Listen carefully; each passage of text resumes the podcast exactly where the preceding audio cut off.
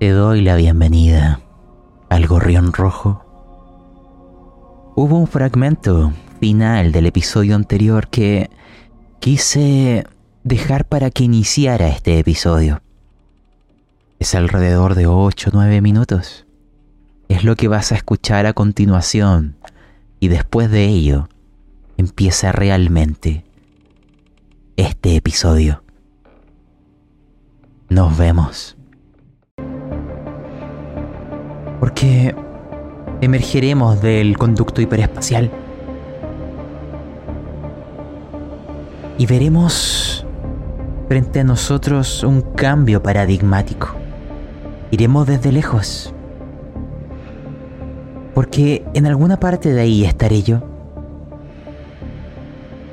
Solo mi crisálida de carne me va a permitir vocalizar, no sin miedo, locura, temor, lo que ahora les voy a decir. Quiero que visualicen lo siguiente.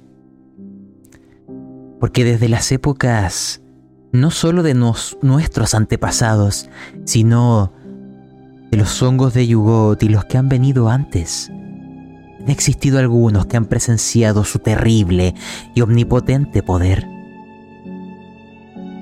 Un torrente de carne, una pesadilla para este y todos los universos. Son sencillas las palabras, o quizá las emociones que nos permitirían vocalizar, entender una frase que nuestra especie, que el propio universo ha censurado. Pero a riesgo de perderme en la locura de la carne y el metal, intentaré transmitir estas verdades atávicas, primigenias, de antes y después del tiempo mismo. Porque entre lo que ven en, en, aquella colonia llamada Pría, en las estrellas que les rodean, es una críptica manifestación de una ominosa voluntad desprovista de razón, desprovista de entendimiento, carente de significado completamente ajena, de forma angustiosa a nuestras esferas de existencia. Y es ahora donde les quiero pedir que lancen cordura. Vamos. Quienes fallen ganarán un de 10 de estrés. Sumando para aquella escala. Oh, ha fallado, señor Z ha tenido éxito R3. Y falló con un fallo crítico, señor Z. Ganarás los 10 puntos, no lanzarás un de 10. Súmatelos. ¿Qué, ¿Qué más les puedo decir? Estamos viendo cómo el enrajado cósmico se abre, cómo algo emerge cómo vórtices del tamaño de galaxias se forman, como desde Pría parece haber un pétalo escapando, como algo naciendo, como una flor que lanza su semilla en busca de alcanzar una tierra fértil. Es en ese instante, cuando todos están viendo esto, cuando ven que el universo mismo que les rodea parece estar en, llenándose de materia, al menos en esta zona. Es en ese breve instante de tiempo en que vuestras conciencias se van a expandir hacia el cosmos, hacia los abismos ignorados del espacio intergaláctico. No se pierdan, porque son arrastrados a un lugar inmemorial. En el comienzo, en el final, ya no hay vuelta atrás. Hay una puerta que no debe ser abierta. Hay unas palabras que no debíamos conocer. Pero nos iremos acercando a entender en estos segundos eternos. Porque aquella forma angustiante, líquida, inverosímil, de música geometría hiperespacial del tamaño de miles de galaxias juntas sobre nosotros, como una espiral tentacular que da vueltas, que engulle, que danza frente a nosotros, del tamaño de miles de soles, con el brillo de cientos de estrellas. Veremos a Priya, nuestro mundo, tan lejos, tan cercano, tan alienígena, tan onírico. Y aquella carne en el vacío se seguirá moviendo de forma impúdica, desorganizado. Comenzará a precipitarse hacia el gorrión rojo, rodeándolo, intentando llenar el vacío de materia. Gorrión, hay dos tiradas que has de hacer. No, mejor dicho, una tirada. Has de lanzar velocidad por la nave. Con ventaja.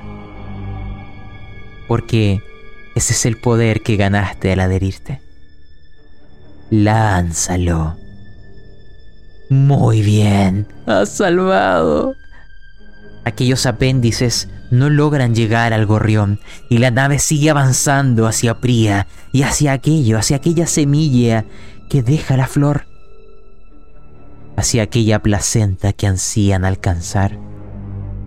Sin embargo, quiero llegar a un final narrando lo siguiente. Con mucha dificultad, farfullando mis palabras. Porque esto no es una descripción es un recuerdo trastornado, una ilusión pasajera, o quizás es la respuesta a la última pregunta. Porque los sabios de todas las eras, de nuestra especie, de las que han venido antes que nosotros, los del principio y los del final, hablan de cómo su poder infinito precipitó nuestra realidad. Si aún no lo entienden, si aún es muy críptico, es porque no hablan con el lenguaje de la locura, no escuchan la lengua de los dioses. Solo la locura hallarán el entendimiento. Solo en la locura comenzarán a entender cuál es el sueño y cuál es la realidad despréndanse de sus paradigmas. Solo así abrirán sus simiescas mentes a las estrellas. El tiempo se irá deteniendo al punto que los átomos perderán su velocidad. Llegará el momento que ni siquiera los fotones llegarán a vuestros órganos visuales, que las partículas del universo mismo se detendrán en este lugar y por ello serán incapaces de ver. Todo se detiene, vuestros ojos y sensores ópticos dejan de funcionar. Hay que desprenderse de vuestros sentidos. Pero hay algo, una frase, que oirán como un eco distante en el límite de los mismos, como un mensaje, como una memoria genética que ha avanzado, galopado desde el antes y desde el después. El gorrión siempre vuelve a casa. Esa frase se irá repitiendo. Y en esta oscuridad, debido a la detención de los átomos mismos, o un universo congelado, que una pequeña luz comenzará a emerger una puerta hacia la última pregunta, hacia la última respuesta.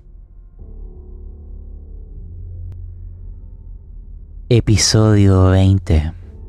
El gorrión siempre vuelve a casa. Es tiempo de volver con esta última etapa este último sueño del gorrión rojo. Pero antes de cerrar los ojos, quiero ver a nuestros jugadores no como personajes, sino como las personas tras de ellos. Y, y bueno, hacerles simplemente la invitación a que lo que quieran decir, lo que esperan de este de esta etapa final, de lo que viene, porque ahora yo estoy muy en sus manos, porque en los sueños los narradores pierden el poder y los jugadores son los que toman el control. Así que les dejo la mesa. En lo personal me gusta bastante como este, los mundos oníricos de Lovecraft. En general como que como que siento que se va en las voladas máximas. Así que siento que igual es un escenario que nos permite a nosotros como jugadores aquí explorar nuestros personajes de formas bastante extrañas y exóticas, por decirlo así.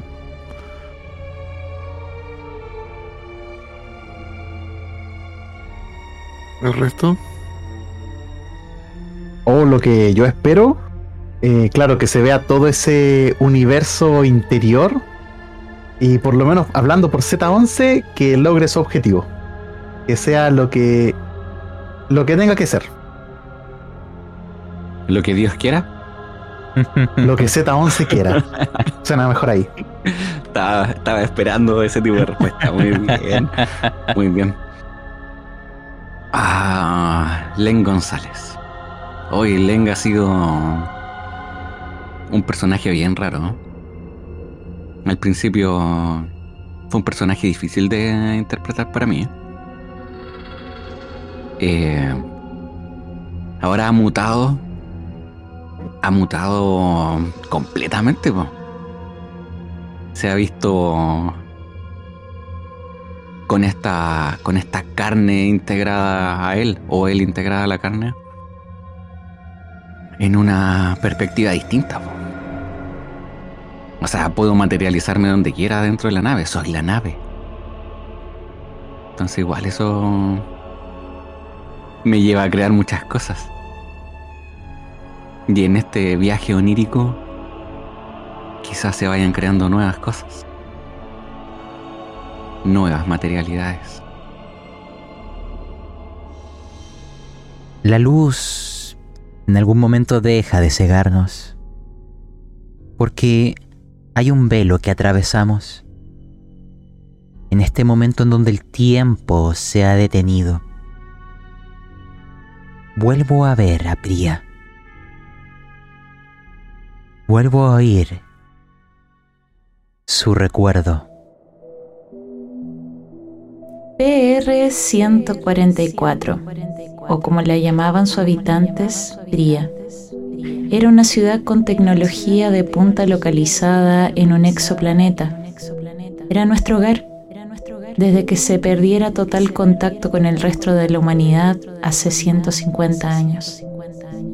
La recuerdo con tonos cálidos de rojo, en virtuosa combinación con el blanco hueso enormes torres que se erigían como monolitos impertérrimos al paso del tiempo.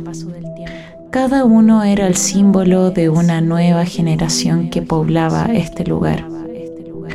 Las torres estaban conectadas por estilizados puentes electromagnéticos que permitían viajar en vehículo o a pie con relativa facilidad y seguridad.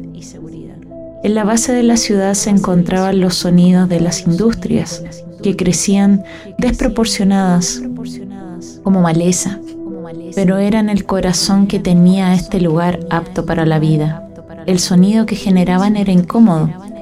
Si no la aprendías a ignorar, te daba dolor de cabeza. Era común que mientras más lejos se viviera del suelo, más rico o importante fueras al estar más lejos de ese sonido. A pesar de todo, lo recuerdo con nostalgia.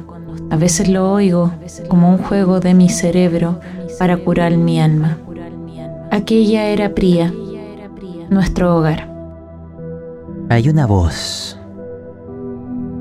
No es un recuerdo. Es una realidad. Toda la energía a los escudos. Intensifiquen la señal de taquiones. Abran todos los canales de comunicación subespaciales. Envíen el mensaje. Preparen los torpedos de fotones y apunten a la masa de gaunas del sector 14R. Marca 5. Pero la pierdo. Ya no la oigo más, pero sus ecos siguen dando vueltas a mi alrededor y vuelo, tal cual un ave, hacia las cimas de Pría, hacia aquellas cúpulas distantes donde los más favorecidos yacen. Y vuelvo a atravesar aquel frío metal, buscar aquel color blanco hueso, aquellos colores rojos pálidos y hay veces que más luminosos me recuerdan no lo diré. Son sílabas prohibidas que hay que hallar. Veo a un gato. O quizás me equivoco. O un perro. Pero hay alguien que sí sé que veo. Veo al rey García. La mesa es tuya. ¿Un sueño? ¿Quién te sueña? ¿Quién eres? Eh, es una colina de, de chatarra. Arriba de, de ella se encuentra Rey García.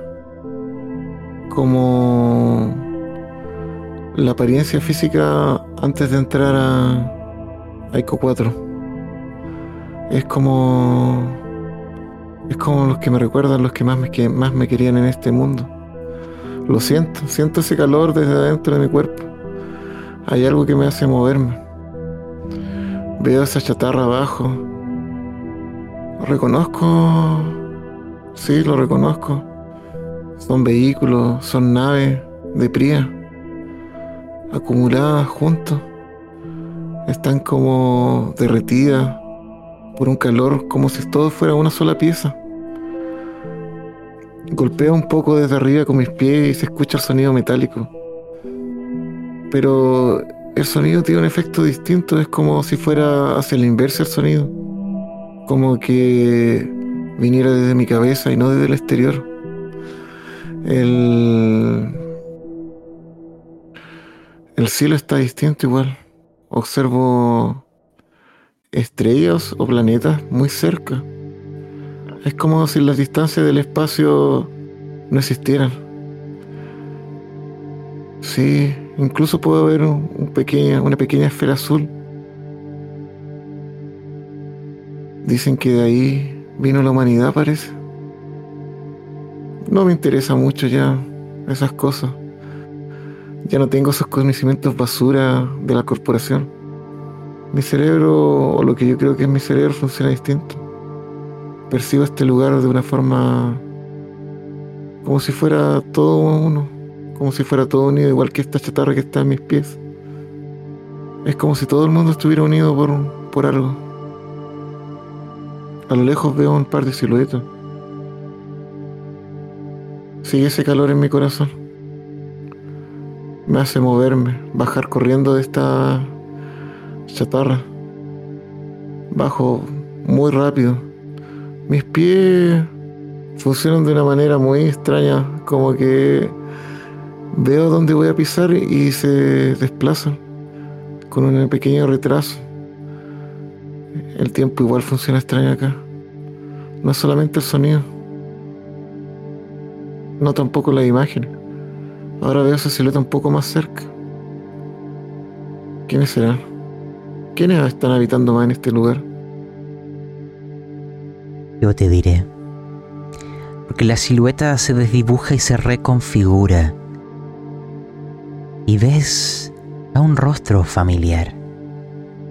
A Nébula. El gato. Viene seguido como si fuera su lazarillo, su guía o protector de Orión, tu perro. Quizás tú los sueñas a ellos o ellos te sueñan a ti, no lo sé, pero hay algo que te dirán, algo que verbalizarán. La voz de Nébula pronunciará la siguiente frase antes de perderse, antes de volver a ser un recuerdo. Rey, el único medio de escapar del círculo vicioso es examinando las profundidades de los sueños olvidados. El horror se esconde en las sombras de los sueños y aguarda la oportunidad de acechar a los inocentes. Ahí donde vayas, nuestras sombras intentarán seguirte. Rey, nuestro querido rey, nuestro querido rey. Y se fuman. Y ahí recuerdas. ¿Es el sueño el que recuerda? ¿Qué es lo que buscan? Buscas la placenta. Buscas a Lovecraft. En el sueño. Quiero que termines esta escena diciéndome qué, sientes, qué piensas y hacia dónde te diriges. Una vez que se desvanece Orión y Nebula, pierdo ese calor, mi corazón, mi cuerpo se vuelve frío, pero la posibilidad de volver a encontrarlo, de que estén juntos aquí conmigo, me moviliza. Buscaré la placenta, buscaré al doctor. Eso es lo que yo quiero pero aún siento, me siento vacío. ¿Qué pasará después que termine este sueño?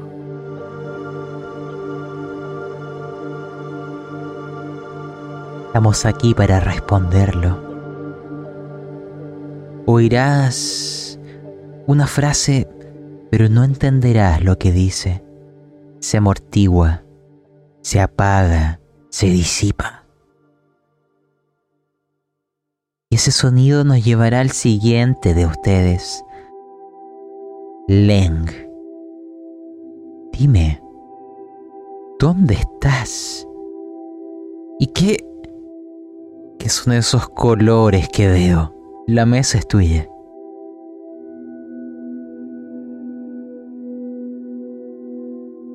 Bienvenidos a este exoplaneta. PR-144, cerca de la galaxia espiral M31. Bueno, ustedes lo entenderán como Priya, cerca de Andrómeda. Eso es lo primero que escucho, pero pareciera ser que es mi voz quien dice justamente esto. Es como si el gorrión estuviera regresando, si volviese a casa. Pero al mismo tiempo es como aquellas voces que yo escuchaba cuando volvía de algún viaje. Fueron pocas veces, pero lo recuerdo como si fuese ayer. mis... Observo mis manos. La carne está tomando un color rojo, carmesí. Y mi cabello cano, ahora más bien, es de un profundo negro. Pareciera ser que el vacío de la oscuridad ha alcanzado incluso mis ojos. Y mi cabello se extiende, crece. Parezco ser un gorrión. Toco mis manos. Es suave, como si de plumas se trataran. En mis pies hay una niebla extraña. Mis pies tocan agua. Me intento alzar un poco. El cielo tiene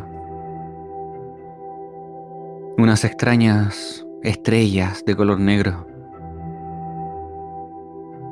Así también unas extrañas lunas giran por él.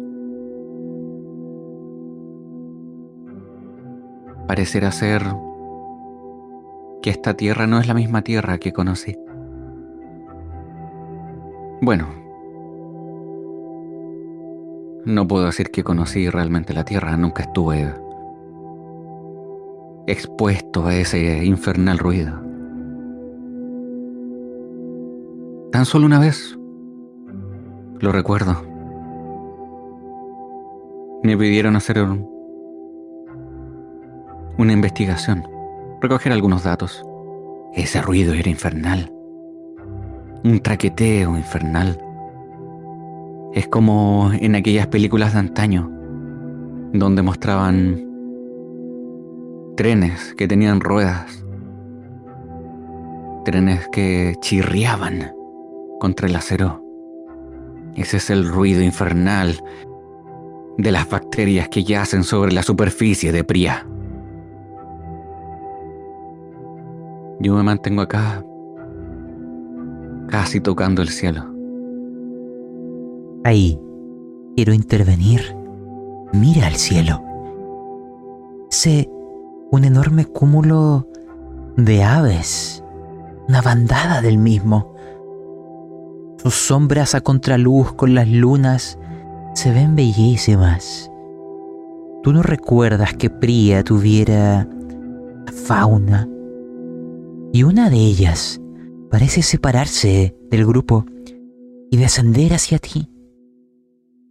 Al principio pensabas que era un ave, tal cual como en la de los padres fundadores, en aquellas antiguas holofotografías.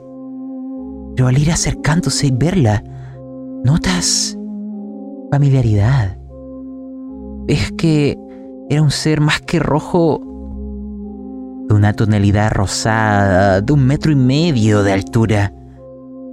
¿Ves aquella parte de su cuerpo que te recuerda a un crustáceo? aquellos pares de aletas, aquellas alas membranosas, aquellos miembros articulados, aquella cabeza elipsoide retorcida y cubierta de, de antenas, esa sensación de ser un hongo y al mismo tiempo un animal. Lo habías visto antes. Es a lo que te amalgamaste. Es el gorrión rojo es un hongo de yugot. Soltará un montón de esporas. Y en ellas sentirás palabras, frases. Una que se ha dicho muchas veces hace muchos siglos.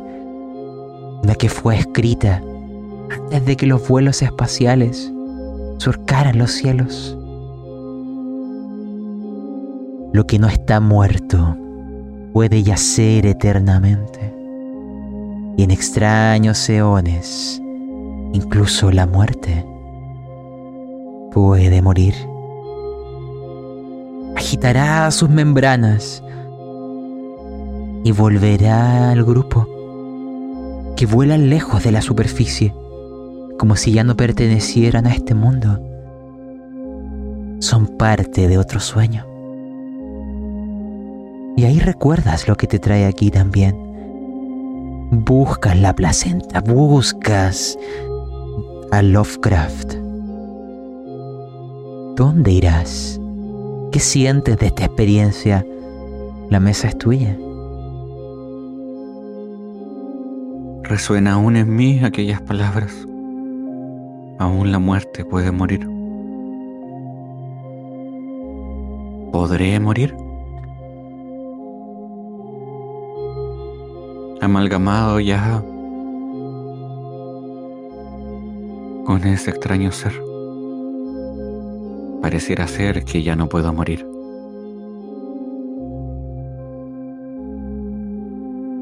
Tenemos una misión. ¿Soy parte de esta misión? ¿O soy el problema que yace? El antagonista de este objetivo. El medio. Quizás no, no lo sé. Ya mi mente siento que está dividida entre recuerdos de Leng, del gorrión, de líneas temporales, de de la estática. Ya no lo sé. Sin embargo, mientras camino, creo que me sobresalto. Hay algo que camina por mi brazo. Trato de... de ver. Voy a matarle. Debe ser un bicharraco. No quiero que otra carne se me adhiera. Y entonces veo que es una araña. Una pequeña arañita. León. Amiga mía, tanto tiempo. Siento su calor. Sus ojos me observan. Casi puedo ver mi reflejo en ellos. Casi puedo ver lo que alguna vez fui. Y tal vez pueda ver más allá. ¿Hacia dónde debo ir? Celeborn. Hará una telaraña en el aire.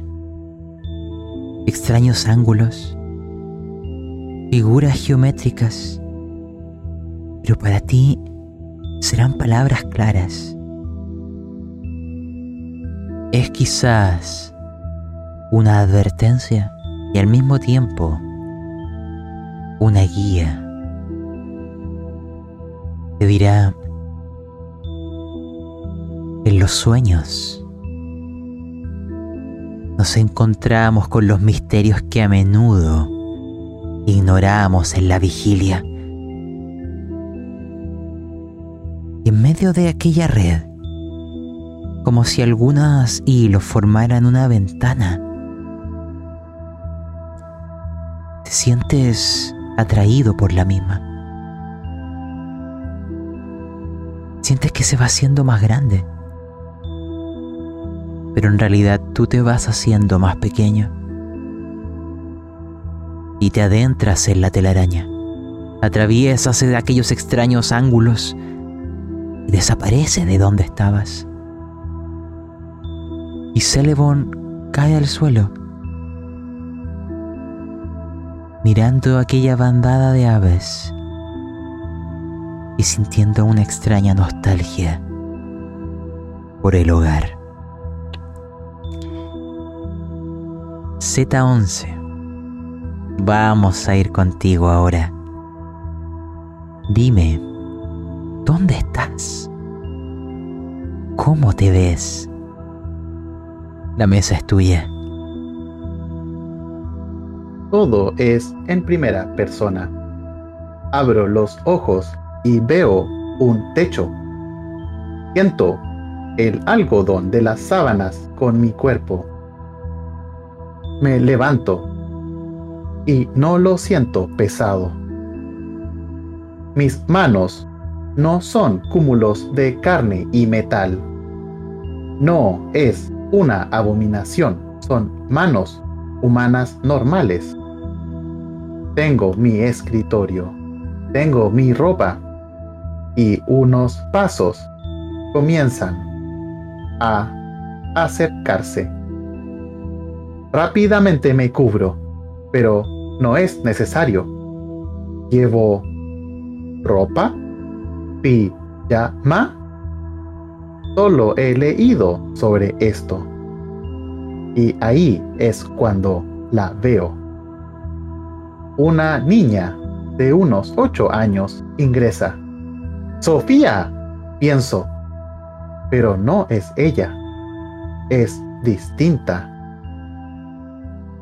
pero me abraza como si fuese su padre. toda la mañana. La preparo.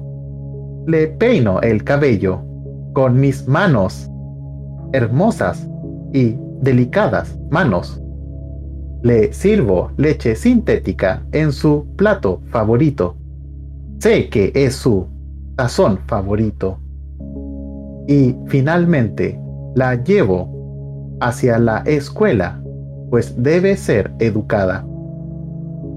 Me habla y habla, mientras miro que Priya es tal como no recordaba.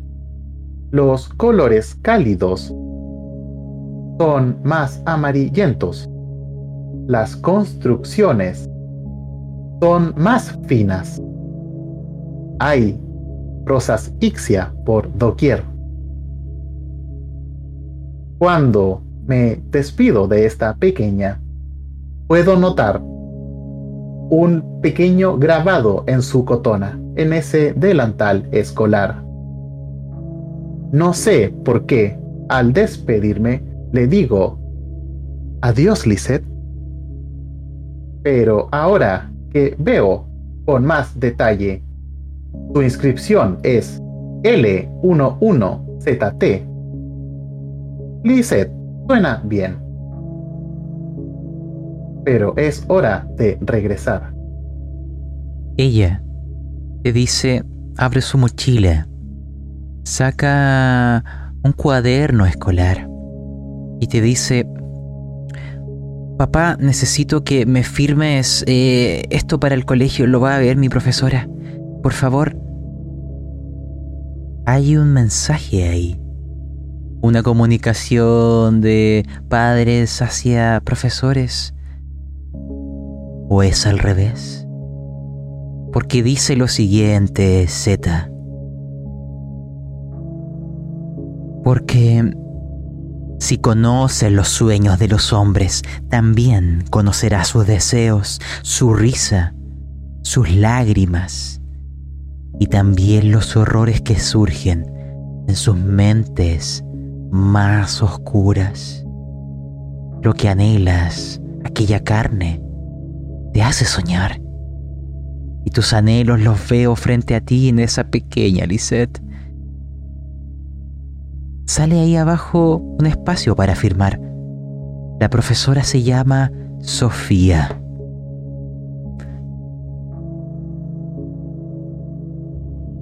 No hay problema, cariño. Pero sabes que no puedo utilizar mi nombre. Dejaré el número de mi habitación. P0, P4. Y me dispongo a regresar a mi laboratorio. Así es. Recuerdo tu padre está esperando. Popa lleva mucho tiempo esperándote. Quiero que esas imágenes vayan volviéndose líquidas como parte de un sueño, porque hay otra persona que está soñando. Lovecraft hablará para sí. No les describiré el lugar donde se encuentra. Tiene los ojos cerrados quizás. Pero dirá en Pría. Los soñadores se encuentran a sí mismos y entre las calles de metal caminan sin miedo. Y después cambia el tono a una mezcla como de un profundo entendimiento, convenciéndose a sí mismo que los sueños, las visiones y lo que llamamos realidad son todos una misma cosa. Abrirá su casco intentará mirar las estrellas. Y ahí donde se escucha otra voz lejana. Lancen balizas de repetición a intervalos regulares. Hay que recuperar la comunicación con la nave de Capitán Macías. Y se repite en un eco, en un eco. Y ahora vuelvo a ustedes. De ahora en adelante pueden seguir el orden que deseen. Pueden, si quieren repetirlo, se van a encontrar o seguirán caminos separados. ¿Dónde hallarán a Lovecraft? ¿Dónde está? ¿Dónde se oculta? Rey, partiré contigo y lo que podemos hacer si quieres, tú eliges quién viene después de ti. O si quieres acercarte a otro de nuestros soñadores, la mesa es tuya. Rey eh, se agacha, se levanta y observa que su, lombra- su sombra comienza a alargarse un poco, tomando una posición distinta casi a la, postura corporal que tiene. Y alrededor de esa sombra aparece un gato y un perro y comienzan a caminar por este gran desierto de, de chatarra. Mientras camino, siento la confianza. Sé que estas sombras me guiarán. No sé si el resultado de esta misión me permita salir de este lugar. ¿Estará bien mi cuerpo afuera? ¿Estaré bien? ¿Qué hace, señor García? Caminando. ¿Lane? Vuelva, ¿Eres Sí. tú? por supuesto. Qué bueno ver a alguien. Bueno, no era la persona que más me, me simpatizaba de la nave, pero. Es bueno ver una cara conocida. Hmm. Mm. Lo bueno es ver a gente decente como usted. Pero me extraña que esté metido aquí eh, entre estas bacterias que pululan sobre el suelo de Pría. Doctor, sabe. sabe lo que buscamos acá, ¿cierto? ¿Qué? ¿A un, su- su- a un sucio suite? ¿Acaso? No. No sé si será un suite. Aún sigues con eso. El. Al doctor. ¿A mí? No, a alguien más. Más interesante que. Que usted, doctor. Soy solo un recuerdo. Buscamos la placenta. Buscamos la placenta. ¿Se acuerda? Lo debes Era Eco recordar. 4. Tenlo presente. Y Len se fuma.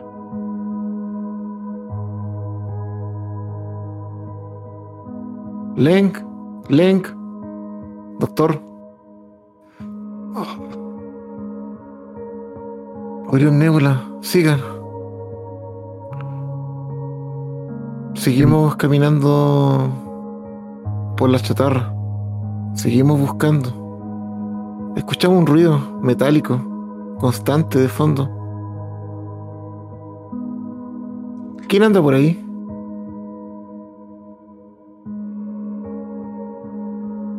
¿Hay alguien acá más? 11 no responde.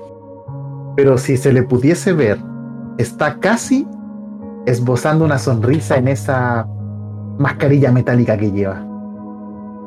Perdido, soñando. Sin embargo, ese sonido metálico también era eco de otra cosa más, de los sonidos de las industrias, de las profundidades de Pría. Y ahí Rey mira hacia arriba. Ves la ciudad, ves la base de la misma, y como si el sueño se avergonzara, empieza a retirarse. Todas estas cúmulos de chatarra empiezan a caer hacia el cielo, a volver a donde pertenecen. Se abría. Tú empiezas tu caída y tu ascenso, precipitándote a las profundidades de la ciudad, aquellos lugares que jamás conociste. porque las alturas fueron tu único hogar. Hacia allá te diriges. Quiero que me describas dónde llegarás.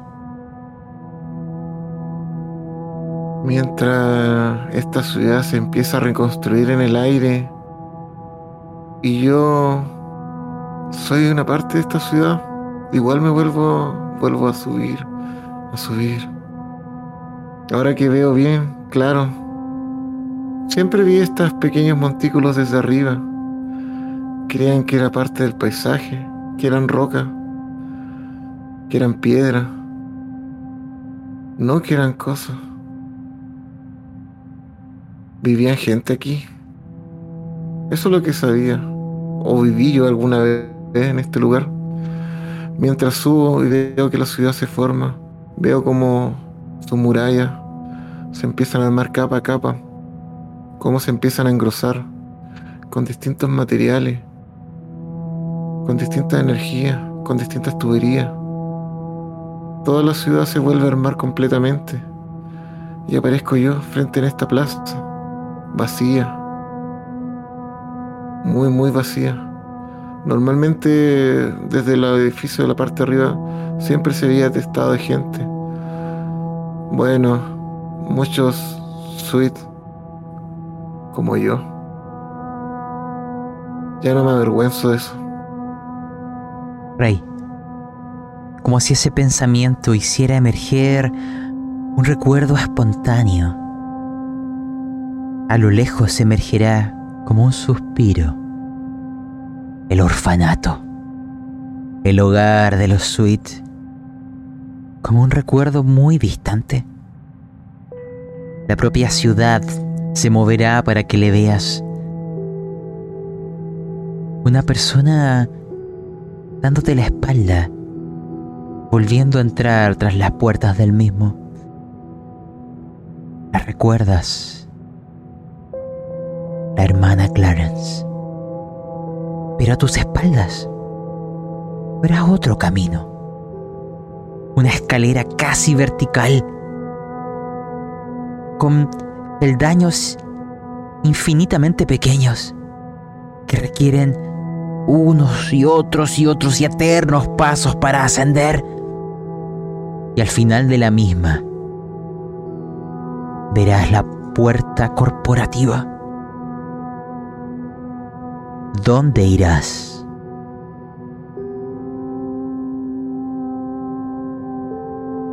Toda mi vida perseguí un objetivo, estar en la cúspide, en el pináculo de esta sociedad, junto con mi madre. Es obvio, ascender.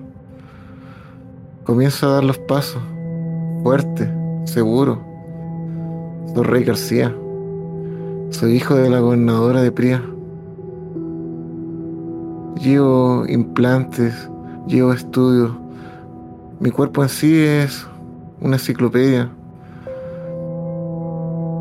Es lo que corresponde estar en lo más alto. Mientras voy dando los pasos, siento como mi cuerpo se enfría cada vez más y más. Cuando doy mi quinto paso, siento que mi pierna se congela. No es frío, no es congelamiento ahora que lo veo bien. Es algo que me muerde la pierna. Y algo me está mordiendo el brazo. Orión y Nebula. Son la sombra de ellos. ¿Por qué hacen eso? ¿Por qué me vuelven hacia abajo con los suites? Yo no me avergüenzo, pero si estoy arriba, será más importante dejar mi pasado. Veo a la hermana Clarence. Tiene esa sonrisa esa linda sonrisa.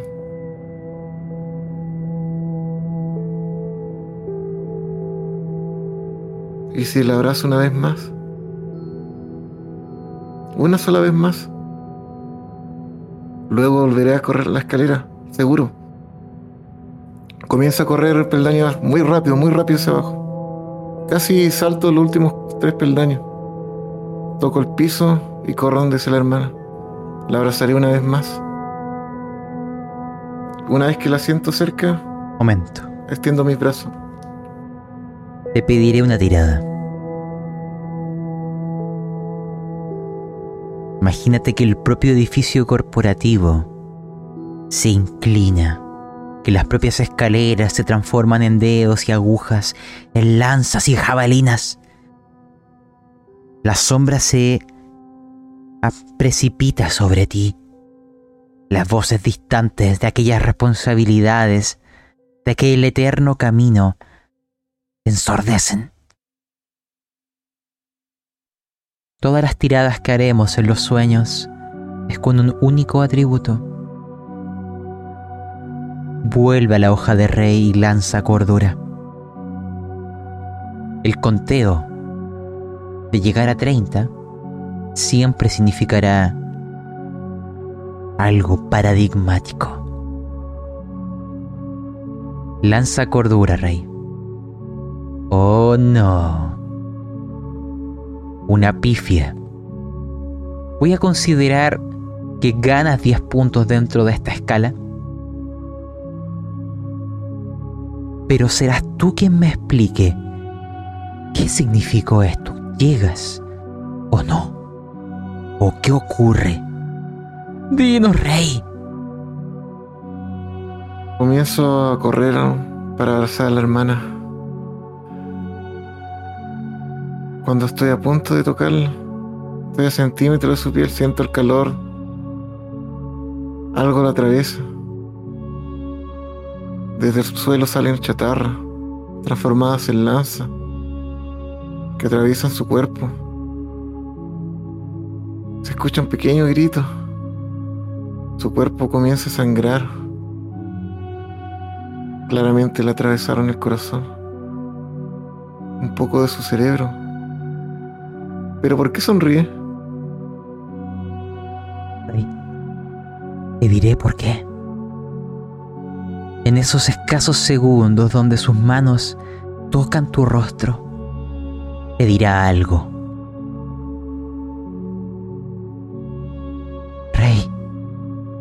Nadie, incluso en la infancia, ha sentido la presencia de algo más allá del espacio y el tiempo. De hecho, nadie lo hace en la madurez. El gorrión siempre vuelve a casa. Y la máquina, la chatarra, la separará de ti una vez más. Continúa, Rey. Veo el cuerpo de la Ana Clara o los restos de... Se desvanecen en el suelo como si fueran polvo en el viento. Miro hacia arriba la escalera, veo que está derrumbada. Trataré de subir igual, de alguna otra forma. Quiero ascender en este mundo. Sí, junto con Orión y Neola, ayúdenme por favor. Mientras subo, veo que hay algo en su mirada, en esas sombras que me miran, con pena. Algo me pasó afuera, ¿cierto? Lo siento.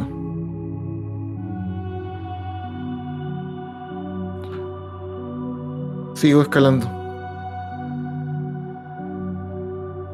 Te veremos a lo lejos como un punto ascendiendo por una escalera vertical de infinitos peldaños.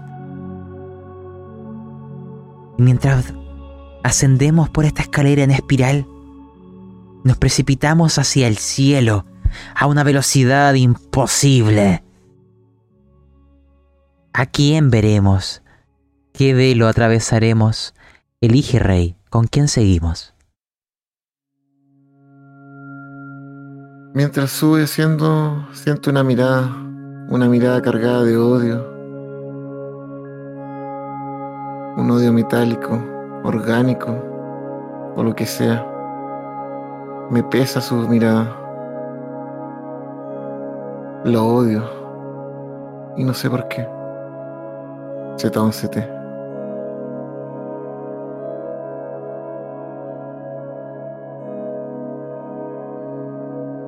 Mientras estoy trabajando en mi laboratorio, trabajo precisamente en un androide y veo una araña, un ser diminuto que camina por mi escritorio y la aplasto. Debo dar la orden. Por favor, tengan cuidado con el material orgánico. Nada puede entrar aquí sin supervisión, menos estas basuras de ocho patas. Y mientras me voy a otra habitación, algo raro sucede. Me pierdo. Pues al abrir la puerta, ya no soy un adulto. Ahora soy una niña. Ingreso a una sala de clases y me siento en un pupitre. Tengo mis textos, tengo mi cotona. Y la profesora Sofía comienza a preguntar. Hoy toca evaluación de fauna silvestre de la Tierra, específicamente aves, específicamente el Passer domesticus, o mejor conocido como gorrión rojo. La profesora se irá paseando entre los pupitres, viendo si trae la firma de sus padres en esta tarea, en esta comunicación entre un lado y el otro. Y la profesora mientras se mueve aquellos cabellos entre negros y algunos rojizos, mientras se ajusta un traje que lleva un, un símbolo de Marines en uno de sus costados. Dirá, casi como hablando para sí misma, con miedo. Niños. Tienen que siempre tener cuidado. Ya se lo he dicho muchas veces.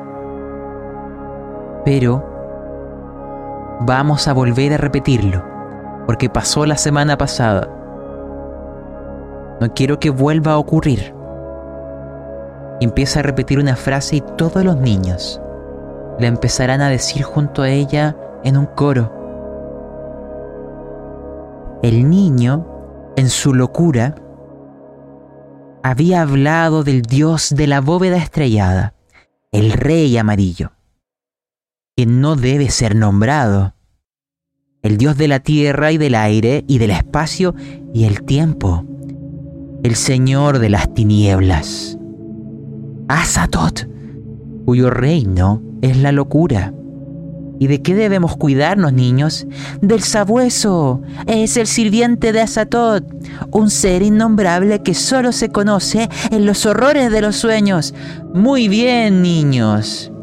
Tengan cuidado del sabueso. Siempre hay que mirar nuestras espaldas.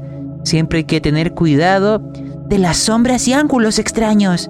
Muy bien, niños.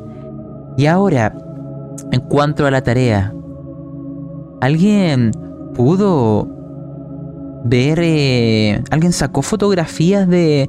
de gorriones? Eh, no, no, no los vimos, no encontramos ninguno. Y ahí es donde ella empieza a escribir en la pizarra la misma frase que han oído. El gorrión. Profesora, profesora,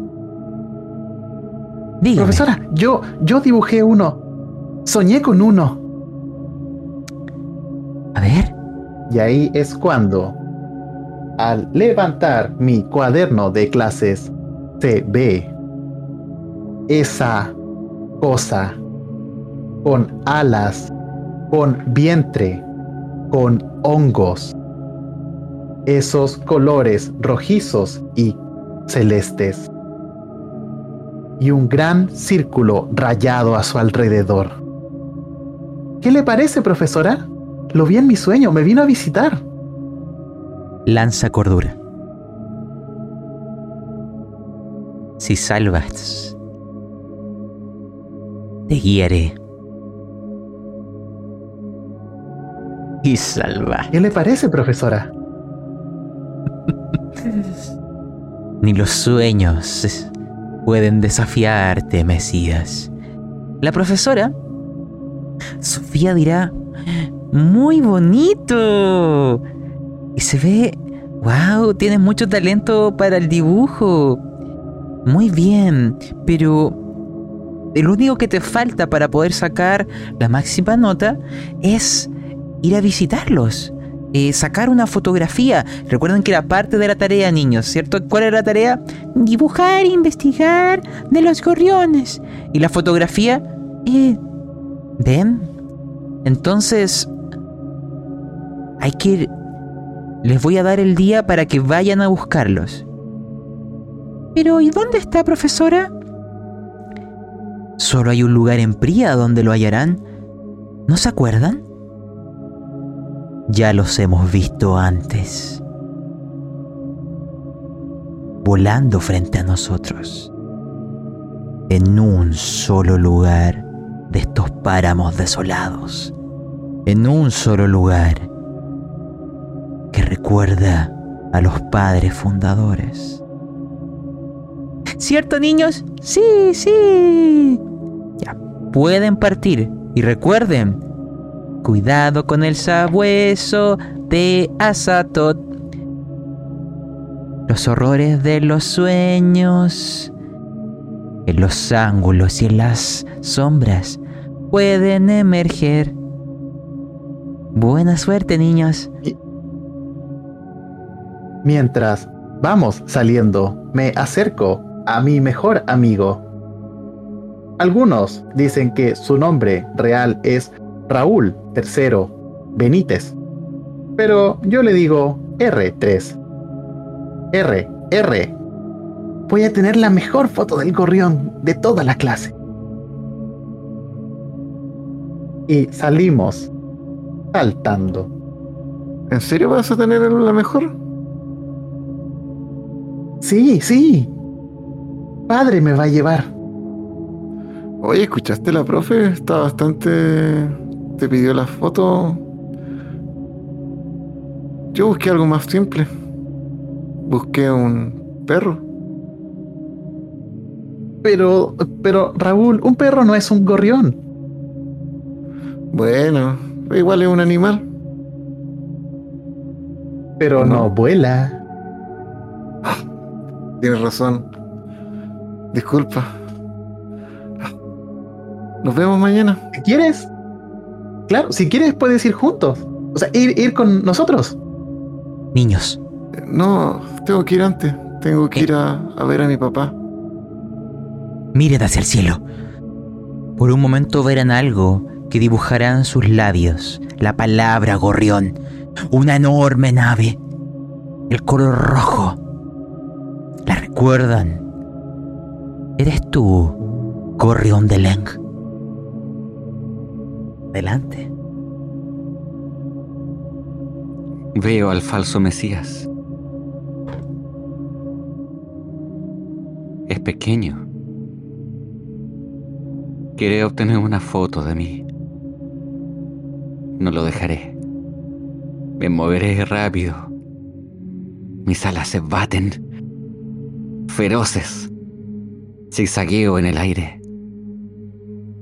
No dejaré que ese chiquillo me capture. No dejaré que me capture para la posteridad.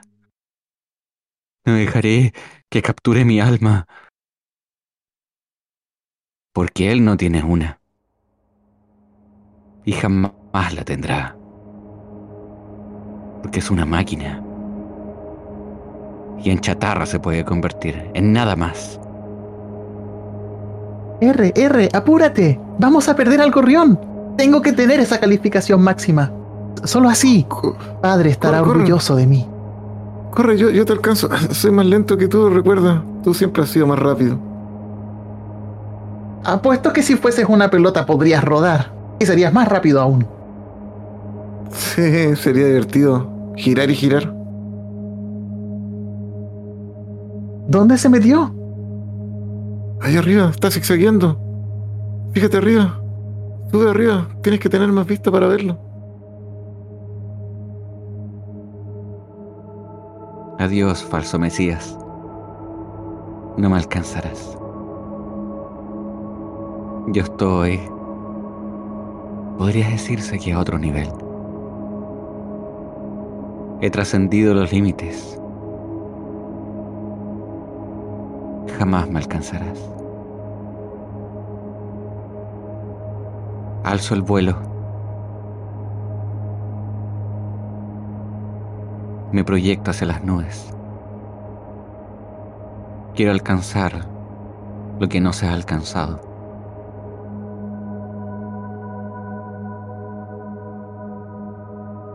Llegar a aquellas estrellas que solo Leng puede alcanzar.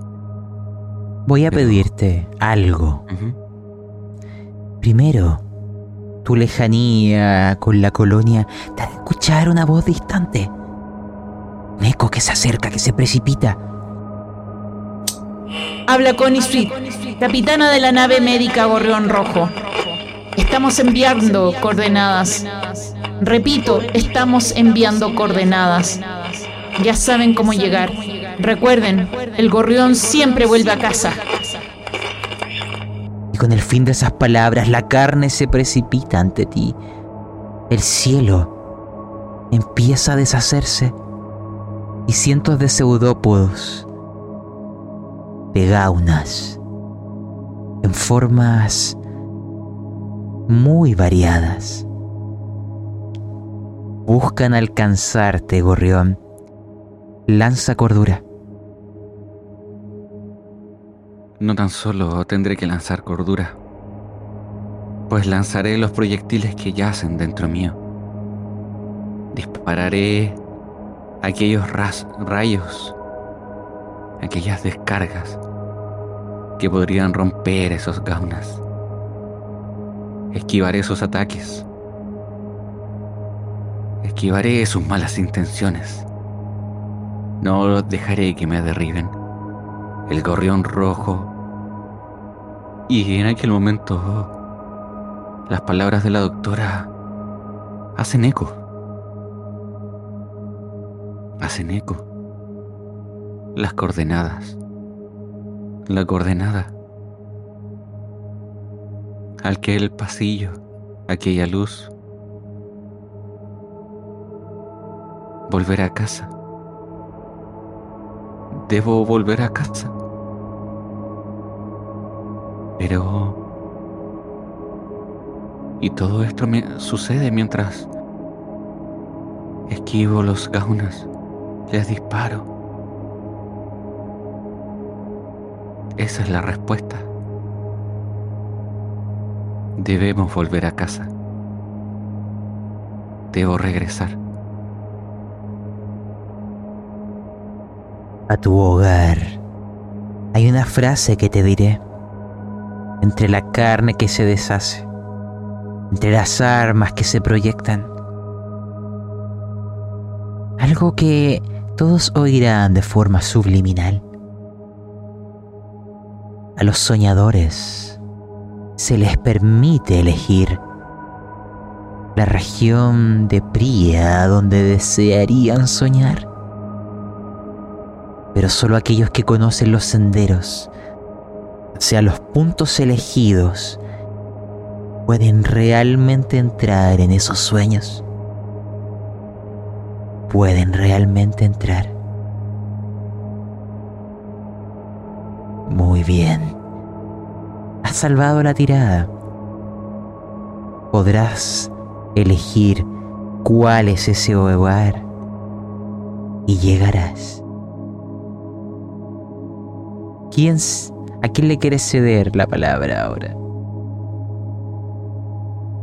Quiero ver el rostro de aquel chiquillo que perdió la nota máxima, que fue superado por un por una persona de carne y hueso. Quiero saber qué siente perder ante ante un humano, siendo una máquina con tanto conocimiento, con tanta habilidad, pero que aún así no fue capaz de superar a un humano. Adelante, Z11T.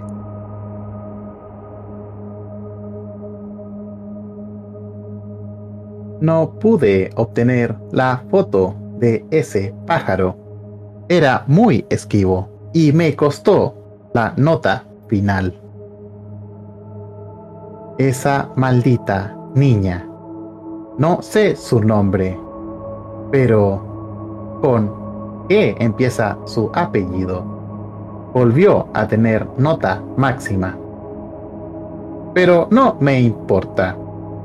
Yo tengo amigos, ella no. Mientras esté con R, con Raulito, como dice mi padre, todo estará bien. Así que quiero volver a casa. Quiero volver a esa habitación llamada P0P4. La puerta se abre. Dime, ¿qué vemos en su interior? Veo a padre, o no sé si veo entrar a la pequeña Lisette por esa compuerta. Pero lo que sí sé es que estamos todos aquí, juntos, de carne y hueso. Y parece que padre también tiene un amigo, un androide, yace sentado ahí, en la silla donde se mecía la abuela. Es extraño. Su cara es cubierta por lo que pareciese un estanque.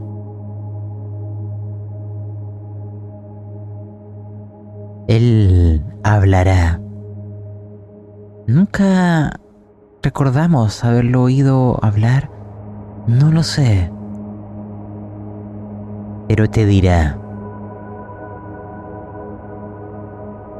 Nos podemos encontrar por primera vez. Bienvenido.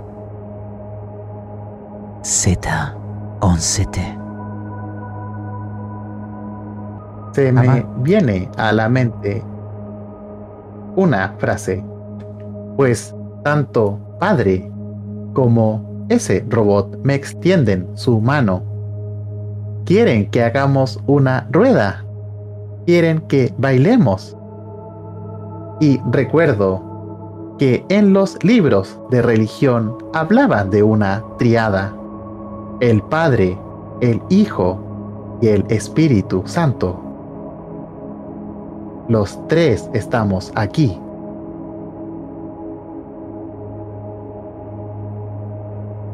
Esperábamos para completarnos y para transmitirte un mensaje. Porque el Padre hablará. Llevo soñando, llevo esperando el momento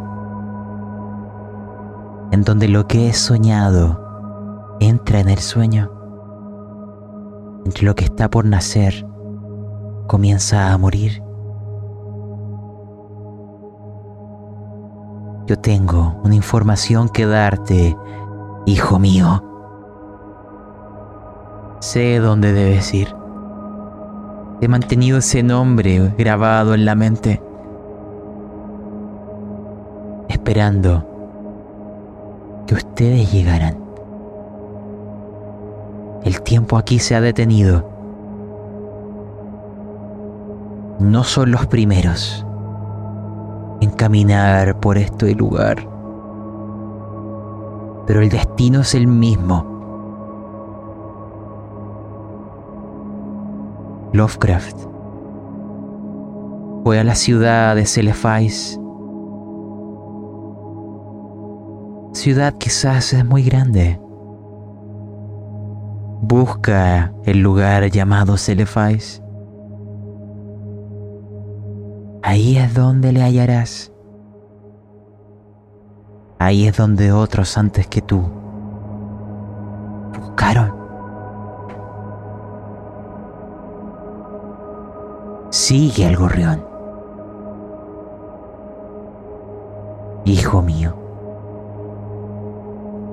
Ah, lo sigo. Pero ahora, como el padre, y este androide, ajeno a mí, me va a acompañar. Esto es muy peligroso para Lisette. No puede llegar a Celefais sola. Así que yo he de ir. Si desea la calificación máxima, si desea mi aprobación, yo debo asistirle porque eso hace un padre. Eso haría Raúl Macías. Pese a que no conozco a nadie con ese nombre. Debe ser un personaje histórico. Lanza cordura. Quiero saber si vas a fallar o no, porque lo que dejas atrás podría pesarte en el futuro. Oh, has fallado. Lanza un de 10. Actualmente llevas 10 de los 30 puntos. Llegando a 30, se cumplirá lo que guardo aquí en el sueño. 7. Ya. Alcanza los 17 puntos, Z11. Estás dejando algo atrás. Dime, y con ello vas a finalizar esta escena, ¿quién está ganando terreno? ¿La máquina o la carne? ¿Qué estás dejando atrás? Dejo atrás lo más lindo que he podido sentir. Esa pequeña que está mirándome, que se despide, que siente orgullo por su padre, no puede venir conmigo. Así como creé a este androide, es así porque tengo una misión. Y en Celefais la he de cumplir. Hijo, llévate esto. Te lanza algo ah, en el aire y cae en tus manos. Es una pequeña llave de plata. La necesitarás para entrar. Buena suerte. Espero no nos volvamos a ver.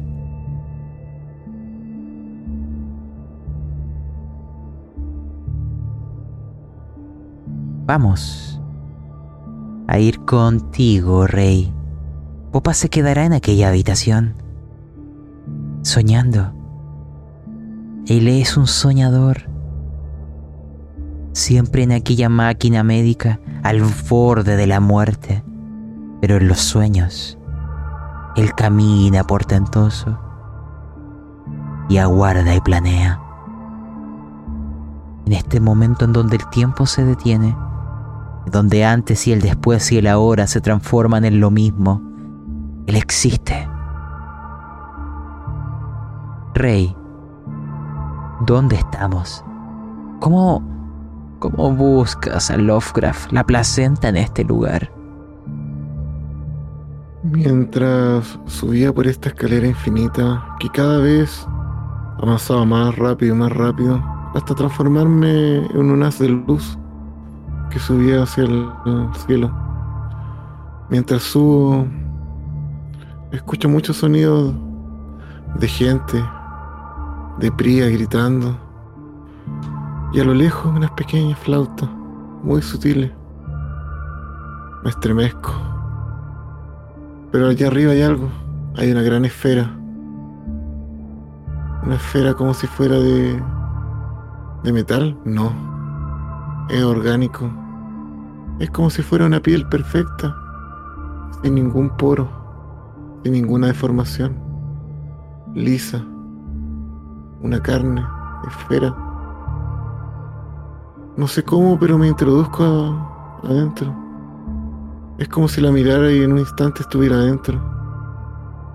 Lo que hay adentro es distinto a lo que pudiera pensar. Hay muchas, muchos edificios abajo pero yo estoy arriba, en una plataforma. A lo lejos veo la torre de mi madre, Incluso parece que desde la ventana me estuviera mirando. ¿Cómo llego tan arriba? Mientras he subido, he sentido que Orión y Nebula me quieren decir algo. Me comentan, me dicen muchas cosas, como del futuro, del pasado. Tienen un plan. No sé si soy parte de él. Camino por esa plataforma. Hay otras personas más, pero no me importa. Camino, camino. Veo a alguien especial en el fondo. Alguien bastante grande. ¿Quién eres?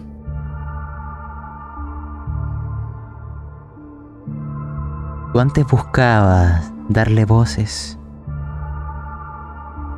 Imagínate que lo que antes te acompañaba atrás o a tus lados, ahora está al frente. Cambiando su aspecto pero manteniendo su esencia.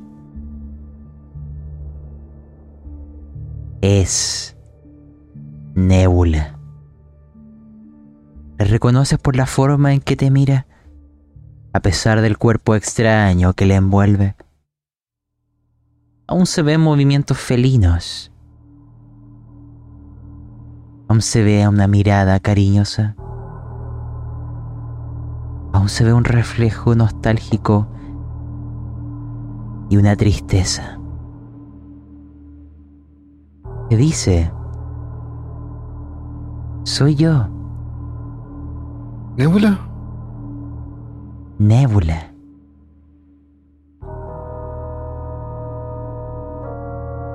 Pero He veni- siempre, siempre intuí que tenía una personalidad más allá de un gato o de otro animal.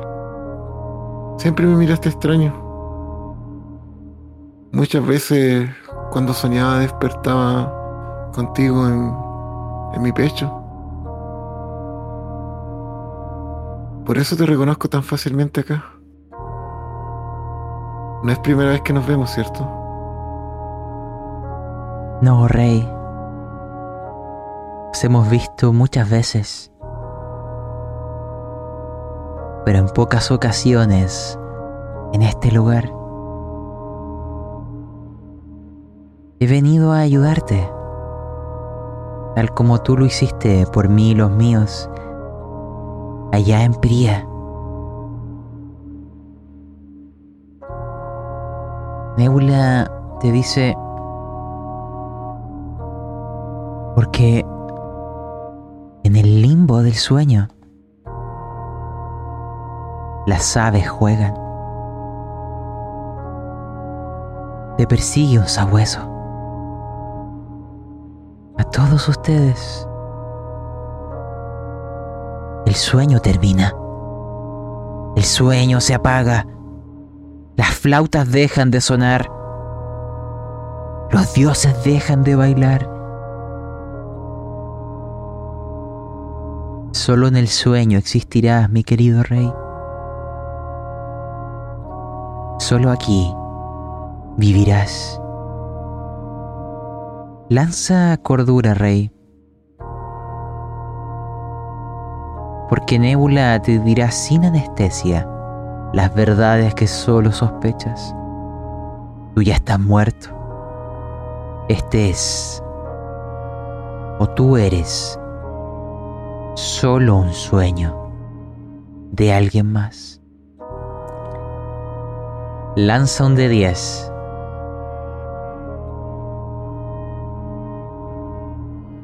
Oh. Llevas un total de 14 de 30 puntos. Nebula te lo describirá.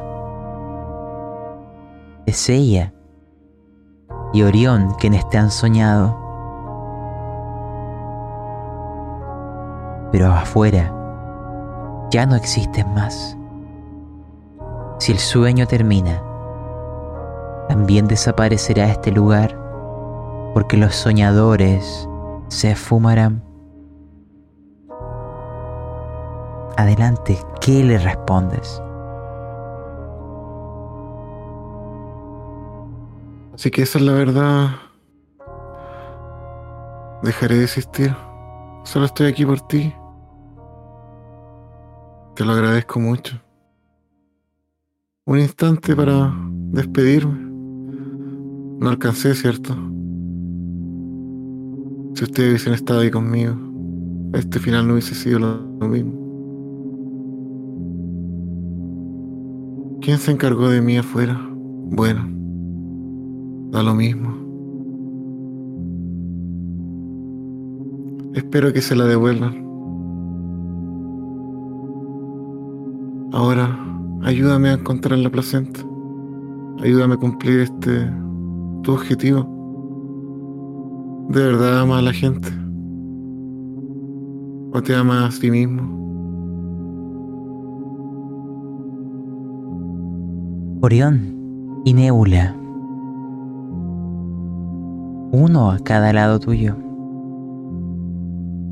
Te responderán al unísono. Ya sabes dónde están. Tú fuiste de los pocos beneficiados de esta ciudad que pudo caminar por aquellos lugares de forma libre. Mira hacia la torre lejana donde se ve a tu madre y escuchas algo que antaño, hace muchos años, se oyó en el aniversario de Pría, cuando se hizo una gran celebración en aquella cúpula en el centro de la ciudad, donde estaba aquel parque, donde existía el pasto y los árboles, animales y aves.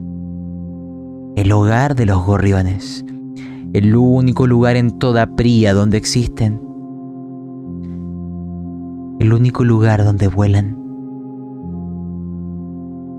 El único lugar donde vuelven. Al ver, eh, al ver este espectáculo, ya sé dónde tengo que ir. Gracias nuevamente. Comienzo a correr en línea recta hacia esa torre. Mientras corro, eh, trozos de puente se van armando mis pies, siguiéndome mil pasos. Este lugar parece que me quisiera ayudar. O son Orión y Nebula. Los miro atrás. Son parte de mi sombra. O yo seré su sombra. Tú notas que una sombra de aspecto alargado, de un sabueso enorme, te seguía. Nébula y Orión se quedan atrás luchando contra aquello, dándote el tiempo para avanzar, de que el sueño no se extinga, que la ilusión permanezca, que Rey, el sueño de Rey, florezca. Es ahí donde notas colgajos de carne cayendo del cielo, porque en algún lugar distante ahí arriba estás tú, Leng. Rompiste una barrera, llegaste al hogar. ¿Qué es el hogar para ti?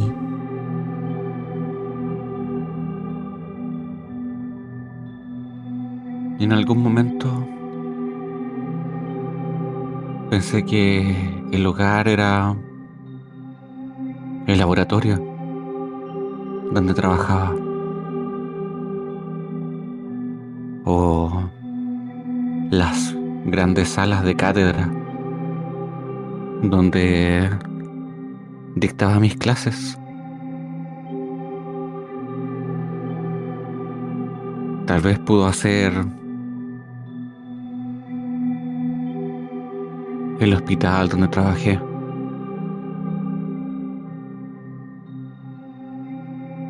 Pero el hogar para Lenga, donde realmente sintió que era un hogar, en aquel momento con su esposa, rodeado de amigos, cuando sentía que tenía un propósito más grande que su propia vida.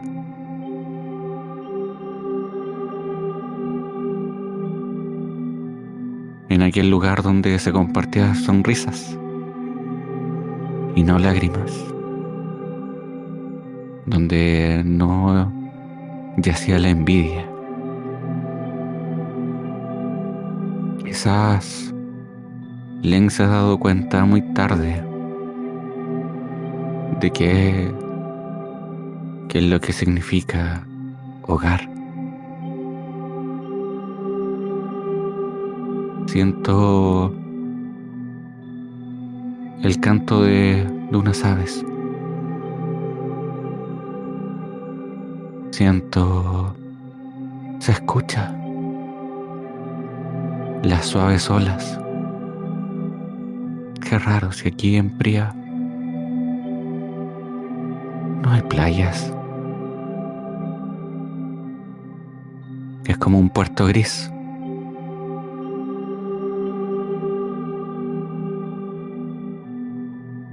Y en ese barco, qué raro. Insisto. Esto jamás se vio en, en Pría.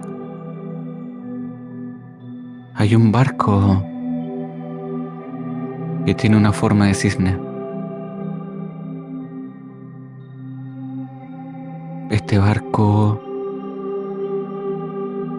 lleva pocos tripulantes. Unos tripulantes que se ven tristes, pero a la vez felices. Parecerán, parecerá ser que su viaje no tendrá retorno.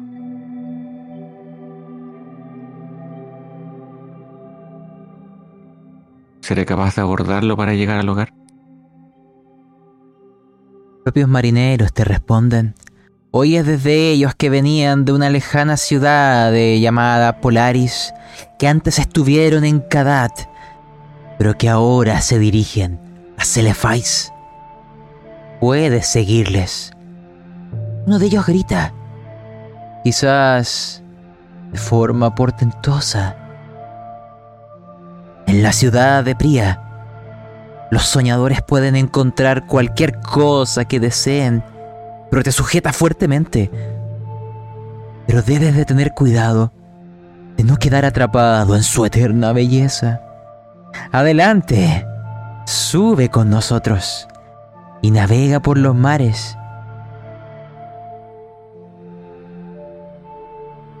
A veces siento que quiero quedarme justamente aquí. Amigos, ¿quieren ir conmigo? Hey tú, el tuerto. ¿Quieres ir? ¿Me acompañas? Claro que sí, capitán. Donde vuestras olas lo lleven, yo iré con usted. Sí, sí, vamos, vamos.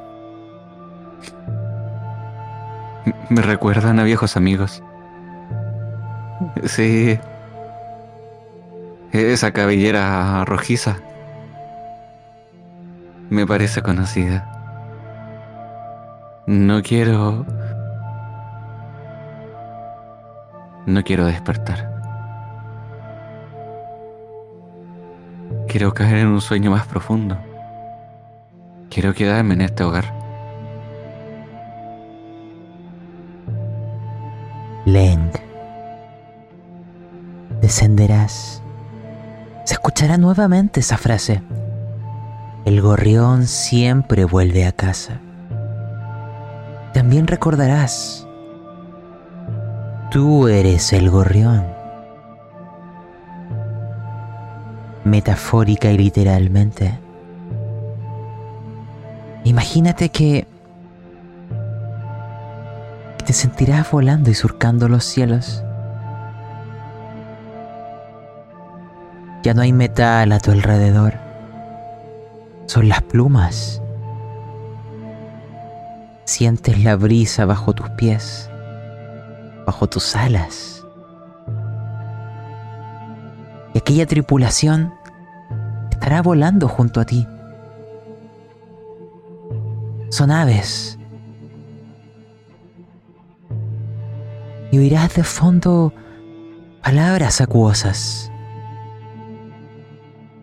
que en el limbo del sueño las aves juegan, que en la confluencia del sueño los soñadores cierran los ojos y dejan volar las aves, porque las aves se juntan en bandadas surcan juntos los cielos. Se guían por algo que no podemos ver, pero sí imaginar, sí soñar, sienten la llamada, una llamada al hogar, porque el gorrión siempre vuelve a casa. Y este barco que surca los océanos, este barco que surca el aire, este barco que es un gorrión, estos marineros que son aves y personas, que son sueños y ideas, que son recuerdos y metáforas, todas vuelan juntas en una bandada. A casa. Quiero terminar. Vamos a casa. Vamos a casa. Siento el aire en las plumas. Me siento acompañado. Creo que es hora de volver. Este gorrión cierra fuertemente sus ojos y sabe que el grupo caerá con él y se dejará caer al vacío. Surcará velozmente los aires y regresará a casa junto con el resto. Imagínate que en ese momento donde desciendes y precipitas, pasarás cerca de otro soñador, de rey. Tú antes me dijiste que se estaban cayendo, digo, que aparecían estos bloques, este camino que emergía a tu avance, este puente. Notarás que comienza a deshacerse, que las sombras que se ciernen sobre ti son demasiado rápidas, pero reconocerás en aquellas aves los rostros de tus compañeros, aquellos marineros tenían nombres distantes, acuosos y amortiguados. Había uno que se llamaba Patrick, Kenjiro, Japet, C9, Nerayo Lenma, Minerva. Nombres así los oigo y vuelan juntos. Son parte del gorrión, igual que tú. Igual que tú, rey. ¿Qué harás? Los veo, los veo caer. Cuando caen cada uno, parece que se detuvieran en un instante y me miraron. Reconozco los rostros, más más no los nombres. Recuerdo la cercanía. No sé si amistad, pero sí compañerismo. Yo formaba parte de algo, y lo sé y lo siento. No necesito que nadie me lo diga. Y por ellos, por Orión y Nebula, y por los que estén afuera, llegaré a la coordenada, llegaré a la placenta, encontraré al doctor. Sé que debe estar allá, junto con mi madre. Corro más rápido, trato de esquivar. Sé que el puente no durará mucho. Sé que este camino no durará mucho. Sé que dependo de este instante. Este es el momento. Pongo más presión a mis piernas. Veo un ave más grande. Este lo reconozco. Sí. Veo que Orión y, Nebula me lo señalan. Me detengo. ¿Leen? ¿Gorrión? Lo que sea, salto instintivamente. Me poso sobre su. sobre su penáculo, su- sobre su parte de arriba. Me sujeto bien. No es pluma, es carne. ¿Qué es esto? Bienvenido a bordo, señor García. Descendemos Guíame, a gran favor. velocidad. Afírmese bien. Gracias. Me afirmo de lo más fuerte posible. Siento la presión. Se me acaba el aire. Sostengo el aire en los pulmones. Gracias. Gracias por estar acá. Recuerde que siempre volvemos a casa. Siempre volvemos a casa. Poso mi cara en el, en el gorrión y siento su calor. Vuelvo a tener calor en este cuerpo. Imagínate que con los recuerdos que llegarán de tu infancia, porque tú transitaste aquel parque, tuviste aquellos árboles, aquel pasto, las frutas, las manzanas y los gorriones siempre estuvieron ahí, en el mismo lugar. Se oye nuevamente esa frase, las aves se juntan en bandadas y surcan juntas los cielos guiadas por algo que no podemos ver, pero sí imaginar, porque existe en el sueño. Y eso nos llevará a ti, Z11T. Tú eres el único de los que aún permanecen en aquella nave, en lo que llamamos realidad, que caminó por estos por ese parque, por esta burbuja del recuerdo de los padres fundadores. Estás afuera. Antaño me acuerdo, no viniste aquí solo. Y esta vez tampoco será así. Porque del cielo sentirás sombras y el sonido de aves aleteando. Algo se va precipitando y frente a ti en estos puentes electromagnéticos de Pría que los conectan con esta zona de distintos puntos como si fuera un enorme huevo dentro de la ciudad con crisálidas translúcidas que permiten ver lo que puede ser un recuerdo de cómo algún día en un pasado fue la Tierra, el hogar de los padres fundadores. La puerta está cerrada pero tú tienes la llave. Los gorriones llegarán cerca tuyo y la mesa te corresponde. Pero primero te pediré una tirada. Porque en aquel metal es difícil volar. La carga del Mesías te deja muchas veces atado a la tierra, a aquella responsabilidad imperiosa, aquel sueño dentro del sueño. Y hay sabuesos tras de ti.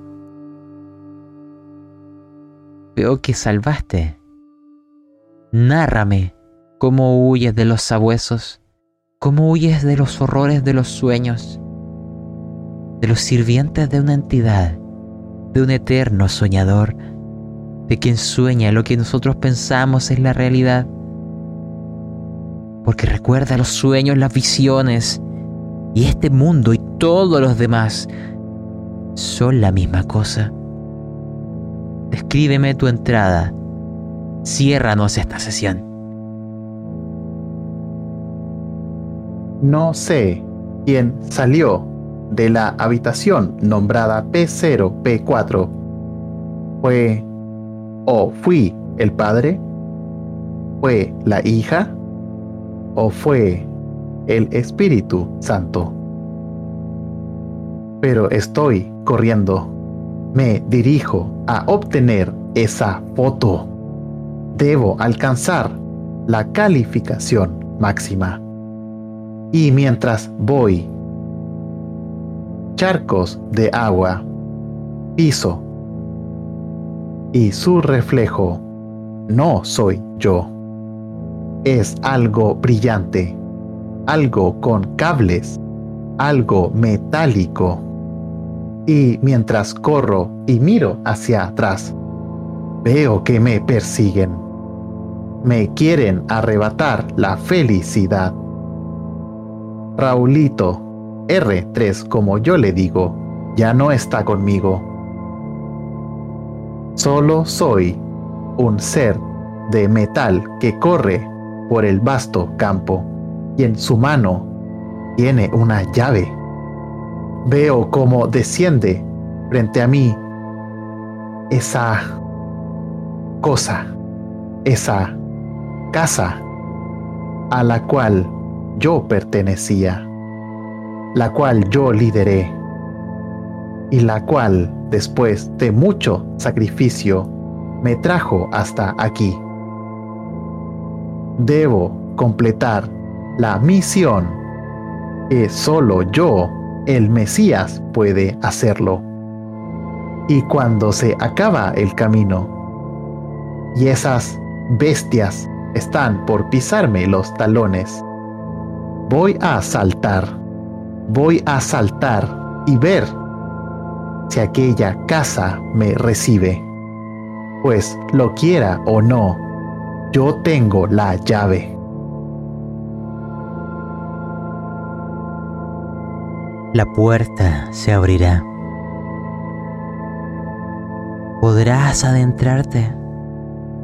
Y un cúmulo de aves, una bandada, se precipitará también en su interior. Sentirás el césped bajo tus pies. La puerta a tus espaldas se cerrará con el sonido de los bramidos, de los ladridos de esos sabuesos. Y estas aves que revolotean sobre ustedes irán descendiendo a la tierra, cambiando de formas y otras manteniéndolas. Pero también habrá alguien aquí, caminando y hay veces que rodando. Raulito, su rostro se irá volviendo esférico, metálico. Y estará con la profesora, que se ve ligeramente diferente, más joven, con otra ropa. Sofía. Y ahí está mirando un cartel. Es como un mapa temático del parque que dice algo así. Celefais es un lugar que solo puede encontrarse en los sueños. Pero una vez encontrado, su belleza no se olvida jamás.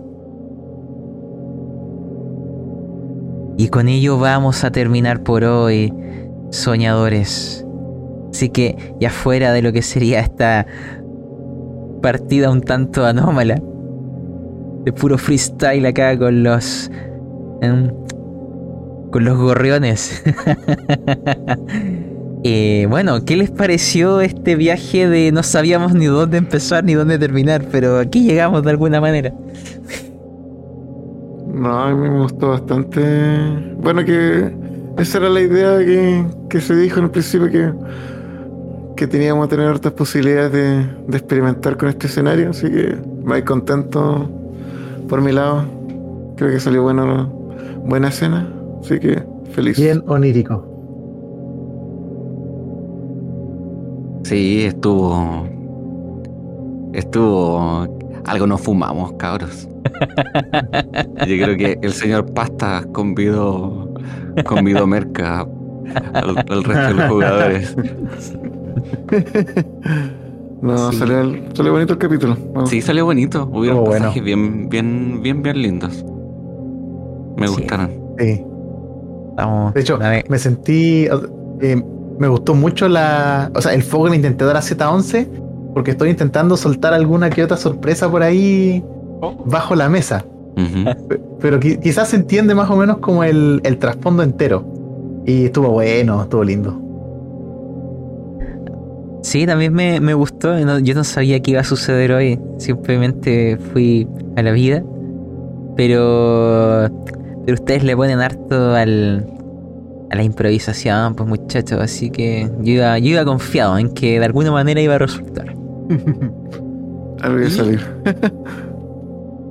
pero también he de recordar los puntos de cordura o de, o de estrés que están sumando, ¿cierto? 17 de 30, Z11 14 de 30. 30 R3. Y creo que Len fall- salvaste todo, ¿no? Eh, sí, Creo que no recibió. Cero. Sí. hoy recibí. Hoy no recibí ni un. ni un maldito. El Y poder del gorrión. El poder del gorrión. Porque al menos dentro de este sueño, que nos queda la siguiente sesión para resolver este tema, eh, solamente ese indicador lo vamos a utilizar como lo que cuenta. Esperemos no llegue a 30. Sin importar quiénes sean. Porque eso sí va a tener consecuencias. Y bueno, nos queda saber qué ocurrirá. Eh, han habido muchas voces distantes de Connie Sweet. ¿Qué diablos está pasando ahí afuera? ¿Qué- ¿Por qué está.? ¿Por qué la estamos oyendo? Lo desconozco. Pero. Quizás lo vamos descubriendo en el siguiente episodio. O en el que sigue ese. No lo sé. Ustedes. Ya llegará el momento cuando las estrellas sean propicias. Pero eso pues muchachos. Así que. em, un gusto eh, estar ya tan cerca del final de esta historia. Así que esperemos nos salga bonito y ver qué ocurre acá. ¿ya? Así que nos despedimos aquí. Recordar en el- la descripción, ¿cierto? Ese enlace de Linktree. Estamos en YouTube, en Spotify, en Evox y en las demás plataformas de podcast, cualquiera de estas sean, apareceremos por ahí. Les dejo la invitación a seguirnos en Instagram también. Y bueno, y a escuchar otras historias si es que les gusta de este estilo o estas fumadas raras. Así que eso pues gente, muchas gracias por participar y nos vemos en una próxima ocasión. Adiós. Un gustazo como siempre. Nos vemos.